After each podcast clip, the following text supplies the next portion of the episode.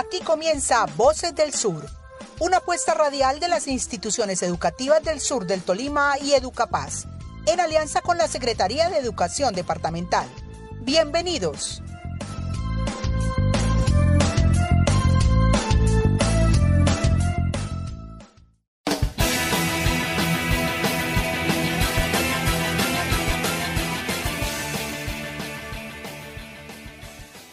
Saludo fraternal a toda nuestra comunidad educativa de los municipios de Ataco, Chaparral, Río Blanco y Planadas que están conectados a nuestras emisoras comunitarias. Este programa es realizado por los docentes Isauro Gutiérrez, Didier Gallego, Clemencia Guarnizo, docentes pertenecientes y que laboran en la institución educativa Bilbao del Corregimiento de Bilbao. También nos acompaña la docente Narayobi Londoño Bernal, quien labora en la institución Antonio Nariño del corregimiento de Gaitania. Ambas instituciones, Bilbao y Gaitania, pertenecen al municipio de Planadas. En el día de hoy abordaremos un tema que está presente en el ADN de todos los habitantes del sur del Tolima. Y este tema es la resiliencia. Para seguir viviendo, soportaré los golpes y Buenas, profe Didier, qué bien. Resiliencia. Capacidad poderosa. La resiliencia, según la definición real de la Academia Española de la Lengua, RAE, es la capacidad humana de asumir con flexibilidad situaciones límite y sobreponerse a ellas. Gracias, profe Narjovi. La resiliencia es una habilidad o capacidad que está presente en el ADN de cada uno de los habitantes del sur del Tolima, que pueden no saber su significado según la RAE o la psicología, pero es una habilidad arraigada en cada uno de los momentos de su vida. Bilbao, un pedazo de la Colombia profunda, un pueblo enclavado en las montañas de la cordillera central, habitado por sobrevivientes de mil batallas, de guerras ajenas, como testigo de la lucha por el poder y el dominio de un territorio, en donde su inmenso tesoro son su gente y su riqueza natural. Tesoro invisible ante los ojos de los grupos violentos que mancharon de sangre y estigma a este corregimiento, pero un pueblo que se defendió con la mejor arma, la resiliencia. Ahora, profesor Isauro, cuéntenos un poco sobre la historia de Bilbao.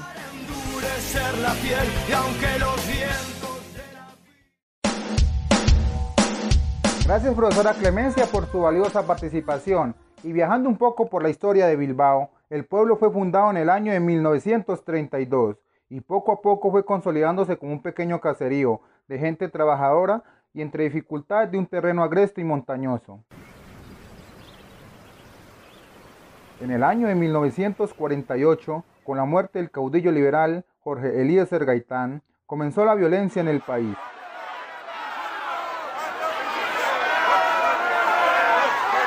Y uno de los sectores más afectados y quien ha pagado un precio muy alto por la guerra fue el sur del Tolima. Los pobladores de este caserío huyeron a pie por lo que hoy se conoce como el páramo del Meridiano, hacia Florida y Pradera Valle, dejando todo abandonado y solo, por lo cual Bilbao fue quemado.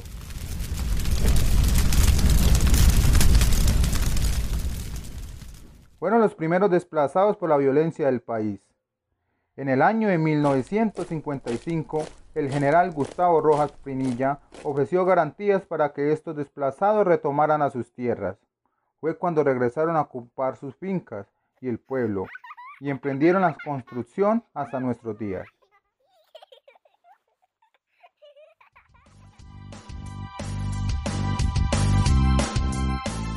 Muy buenas tardes. Estamos entonces acá para, para este, esta entrevista muy importante en lo que tiene que ver con la resiliencia acá en el corregimiento de Bilbao.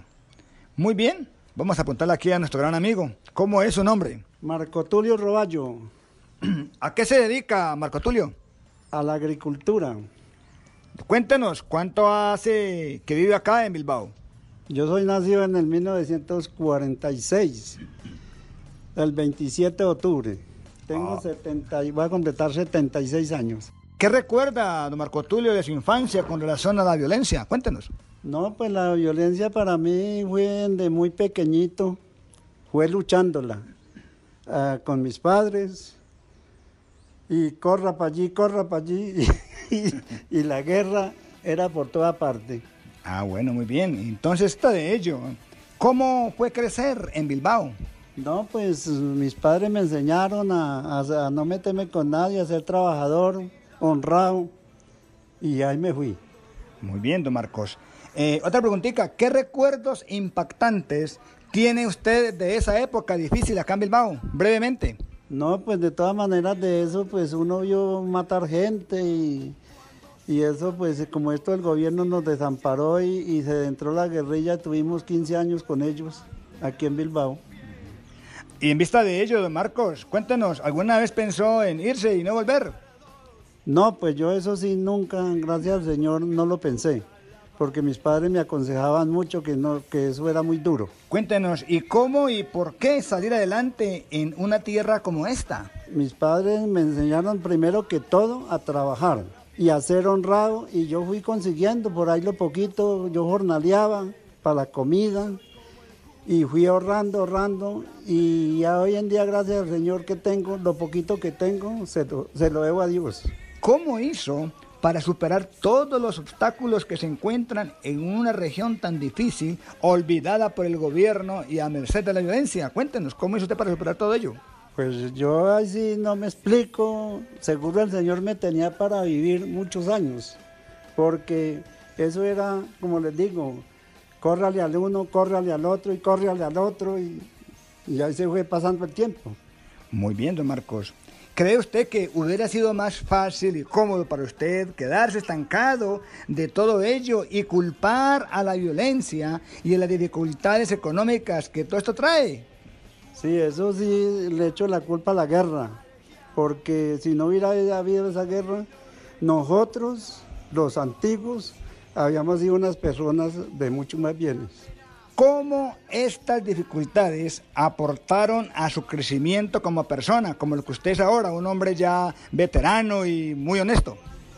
Pues seguro mis padres que me enseñaron y, y yo fui cogiendo conocimiento y, llegó la época que, que, yo, yo no era sino trabajar, trabajar y trabajar y, y aspirar a tener algún día la posadita. Cuéntenos, haciendo usted una memoria de lo que era Bilbao en aquellos tiempos, ¿cómo ve usted ahora, en este año, estamos en el mes de agosto, cómo ve ahora Bilbao? No, pues de ahora 50 años, ahora eran tres casitas en Bilbao. Y a hoy en día, en el 2020, Bilbao es una ciudad para nosotros. Muy bien. Eh, cuéntenos, don Marcos, ¿Es feliz usted aquí en Bilbao? Mm. Nunca he pensado irme. Y una última pregunta, ¿y ¿qué le aconseja? ¿Qué le aconsejaría usted a los jóvenes de hoy para superar la adversidad que usted tuvo en aquella época, tanto económica como eh, de orden público, política? ¿Qué le aconseja usted a la juventud? Pues yo los aconsejo, mijo, mire, esto la violencia no trae cosas buenas. La violencia es un desastre yo lo he vivido porque yo soy muy conchudo y he vivido y yo digo que Bilbao no me voy. Le agradecemos altamente a Marco Tulio Roballo por esta así oportunidad es, que te nos brindas. Muy bien, don sí. Marcos. Bien, esta ha sido la corta entrevista con el señor Marcos Roballo y que tengas feliz tarde. Gracias, compañero Didier y señor Marcos Roballo, por su participación en este programa. Las instituciones educativas del sur del Tolima también fueron protagonistas de esta historia el que es ahora coordinador de la institución educativa Bilbao y quien fuera rector en su época en Bilbao, nos comparte sus recuerdos. Hoy nos acompaña el docente Hugo González. Profe, ¿qué recuerda de esos primeros años en Bilbao? De los primeros años en Bilbao se recuerda mucho el sacrificio de la gente por salir adelante en medio de la adversidad. Eh, aquí se vivieron épocas muy difíciles eh, generadas por la violencia y también por las dificultades que teníamos frente al abandono gubernamental que poco a poco ha ido mejorando. Me recuerdo mucho también cuando los compañeros, con los compañeros docentes teníamos como propósito de institución educativa de Bilbao debería generar eh, bachilleres a la comunidad, igual con la educación para adultos, que en esas épocas solamente existía hasta sexto grado, dependiendo de la institución educativa San Rafael de Herrera. Y pues uno de los primeros eh, actividades que se hicieron fue lograr que la institución educativa Bilbao pudiera, pudiera eh, implementar el bachillerato básico y así hasta esta época pues hay gran cantidad de, de jóvenes bachilleres que han generado la institución. ¿Cómo era la época del colegio, profe? La época del colegio pues se puede tomar desde distintos aspectos, desde la parte humana cuando era menor cantidad de, de estudiantes, pero por las mismas situaciones de que faltaba cobertura para poder llevar jóvenes a la institución. También las instalaciones estaban deficientes que poco a poco con el apoyo de la alcaldía, la gobernación, de los, de los proyectos gubernamentales se fue ampliando eh, la institución. También pues se recuerda que las, las sedes cada una tenía su propio, digamos que director, eran sedes individuales y a partir de, de una norma la institución pues se tomó como una sola, conformada por las 21 sedes que aún existen en el momento. Un hijo adoptivo con sentido de pertenencia. Muchas gracias, profe, por acompañarnos en esta entrevista, por su aporte a este programa radial Voces del Sur. Bueno, muchas gracias, profe Isauro, y a, a los integrantes del grupo de Voces del Sur. Qué bien, profe Isauro, qué linda historia. Pasan los años en Bilbao y nos encontramos con una generación que ha heredado la capacidad y la habilidad de aprender de la adversidad y levantarse de ella con más fuerza para alcanzar y materializar sus sueños. Y como ejemplo de un pueblo acorazonado, llegan los jóvenes que a fuerza de perseverancia logran culminar sus metas, aportando así al crecimiento del corregimiento.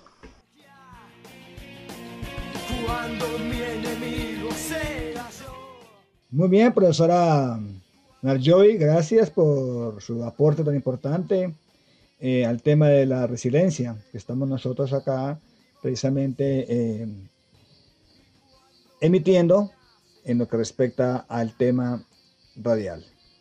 Muy bien, en este momento nos encontramos precisamente con el señor Carlos Gómez Trujillo, un joven que ha aportado eh, enormemente al desarrollo de, del corregimiento de Bilbao, y no solamente a nivel municipal, sino también departamental y nacional.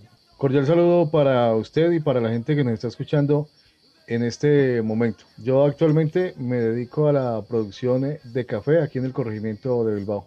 ¿Qué recuerda en cuanto a lo que tiene que ver con, con la violencia acá en este corregimiento? Pues los que son eh, nacidos del año 2000 o 2010 a, hasta ahora, pues están viviendo en un completo paraíso, afortunadamente, porque las cosas han cambiado demasiado y para bien. Hace algún tiempo atrás, desafortunadamente, por el conflicto armado que se vivía aquí en el país y que arreciaba fuertemente en estas zonas, específicamente aquí en el sur del departamento del Tolima, pues la situación de orden público no era la mejor. Eh, se dificultaba mucho para todo lo que tiene que ver con los adelantos tecnológicos, con la inversión en infraestructura.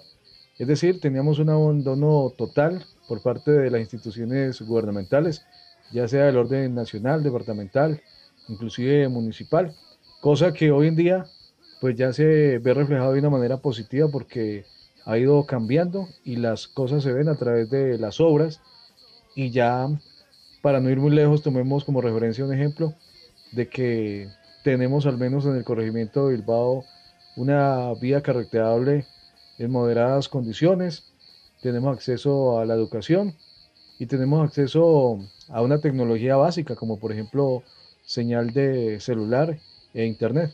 Que usted nos decía de que estuvo a los cinco años, estuvo cinco años desde que usted nació acá y fue y volvió. ¿Qué le hizo volver acá Bilbao sabiendo de que era una zona de conflicto, cuando el conflicto armado era bastante eh, bastante importante. Primero que todo, la, la familia. Eh, la familia mía es muy grande aquí y, y pues todos hemos sido de esta zona durante muchísimo tiempo, todos productores de, de café. ¿Qué me hizo volver de manera específica? Pues que tuve la oportunidad de estar en Pradera Valle, en Palmira, en algunas zonas de, Valle del Cauca, en el norte del Tolima, específicamente en el municipio de Venadillo, y pues obviamente sin el ánimo de meritar estas regiones, pero para mí, en un concepto muy personal y con muchos argumentos, Bilbao es una patria aparte y es un, es un paraíso escondido, como dice por ahí una, una publicidad radial, que nosotros realmente... Tierra de encanto y dulzura. Tierra de encanto y dulzura, sí. Nosotros realmente en ocasiones lo tenemos muy en cuenta, pero Bilbao es un pueblo de oportunidades, de muchas oportunidades. ¿Qué le motiva a usted? Ya nos ha dicho bastante al respecto, pero quiero que sea puntual en la respuesta. ¿Qué le motiva salir adelante en una tierra de conflicto, que ha sido de conflicto? Así como esto ha tenido eh, connotaciones negativas, también tiene muchas cosas positivas. Tal vez lo más importante para mí es la calidez de las personas. Cuando duerma con la soledad, cuando se me cierren las... Profesauro, ahora le doy paso a la voz y la resiliencia de nosotros los docentes. Gracias compañera Clemencia por la participación en este programa. Ahora escuchamos la reflexión del profesor Didier sobre el quehacer del docente y la institución frente a la resiliencia, teniendo en cuenta que ha sido un docente que también ha sido testigo de la historia violenta de Bilbao. Quiero agradecerle, profesor, por la oportunidad que me da acerca de en esta parte que tiene que ver con una reflexión acerca de lo que es Bilbao actualmente. Bilbao que ha superado, puedo decirlo con, con confianza, tantas situaciones adversas en lo que tiene que ver con el orden público. Y obviamente a la hora del Bilbao hablamos de sus gentes, de sus personas adultas, que ya adultos mayores. Algunos de ellos son la materia prima de la resiliencia de Bilbao a pesar de las circunstancias, están con nosotros, luchan con nosotros, planean, proyectan con nosotros. En cuanto al quehacer como docente, y de antemano agradecer a Dios por esa oportunidad tan maravillosa que nos brinda de estar cerca de estos niños, de estos jóvenes, y rogar siempre cada día que el Espíritu Santo nos ilumine para poder orientarlos a algo mejor. Y es que las escuelas son un ambiente clave para que los estudiantes desarrollen esas capacidades de resiliencia a través de estrategias que puedan promover los factores internos y ambientales donde ellos se desarrollan. Que nosotros podamos procurar que estos jovencitos que estos niños y niñas valoren la educación, pero también como docentes apreciar los talentos específicos donde que Dios ha dotado a cada una de estas personas, a cada uno de estos individuos. Y por qué no, nosotros como docentes Debemos fomentar esas relaciones de apoyo con muchas otras personas que han sido afines a esta situación de orden público. Agradecer a Dios también, porque si no fuese por esta situación que estamos sufriendo por la pandemia, no estaríamos dando a conocer a otras comunidades. Este cono sur del Tolima ha superado y superará los embates de la violencia. Y es que junto con la escuela se encuentra la familia y toda la comunidad educativa que también deben de cooperar para un desarrollo del niño niña.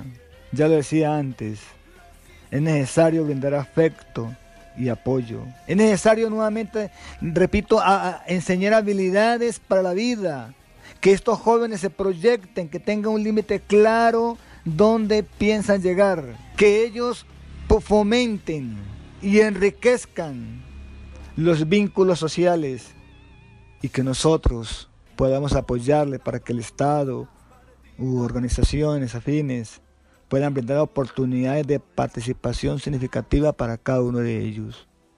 Solo me resta decirle que Dios nos acompañe, que Dios nos guíe y que podemos pensar en la resiliencia de la pandemia que ahora estamos padeciendo, no solamente Bilbao, sino el mundo entero. Que Dios les bendiga.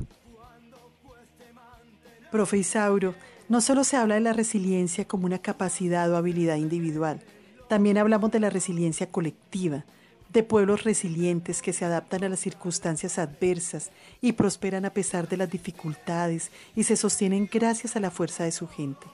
Un pueblo no resiliente es aquel que se ancla en el retraso, con todo lo que esto lleva, desempleo, inequidad, desigualdad, dependencia, ignorancia, pobreza, y pierde hasta su dignidad. La resiliencia no es de personas excepcionales, sino de personas normales, que activan sus fuerzas desde las entrañas para superar los obstáculos, como lo han hecho a lo largo de su historia cada uno de los habitantes del sur del Tolima, como muestra de que los pueblos resilientes son reales, orgullosos de su origen y que aportan al desarrollo socioeconómico local del departamento y de la nación. Agradecemos a los oyentes de este programa por su atención y esperamos que este mensaje sirva para realzar y fortalecer el orgullo de pertenecer a una región valiente y resiliente. Los esperamos en nuestra próxima emisión.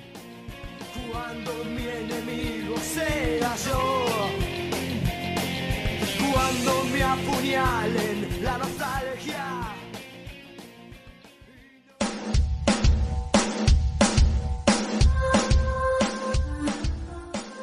Hasta aquí nuestro programa de hoy. Esperamos que haya sido un espacio de aprendizaje para la comunidad.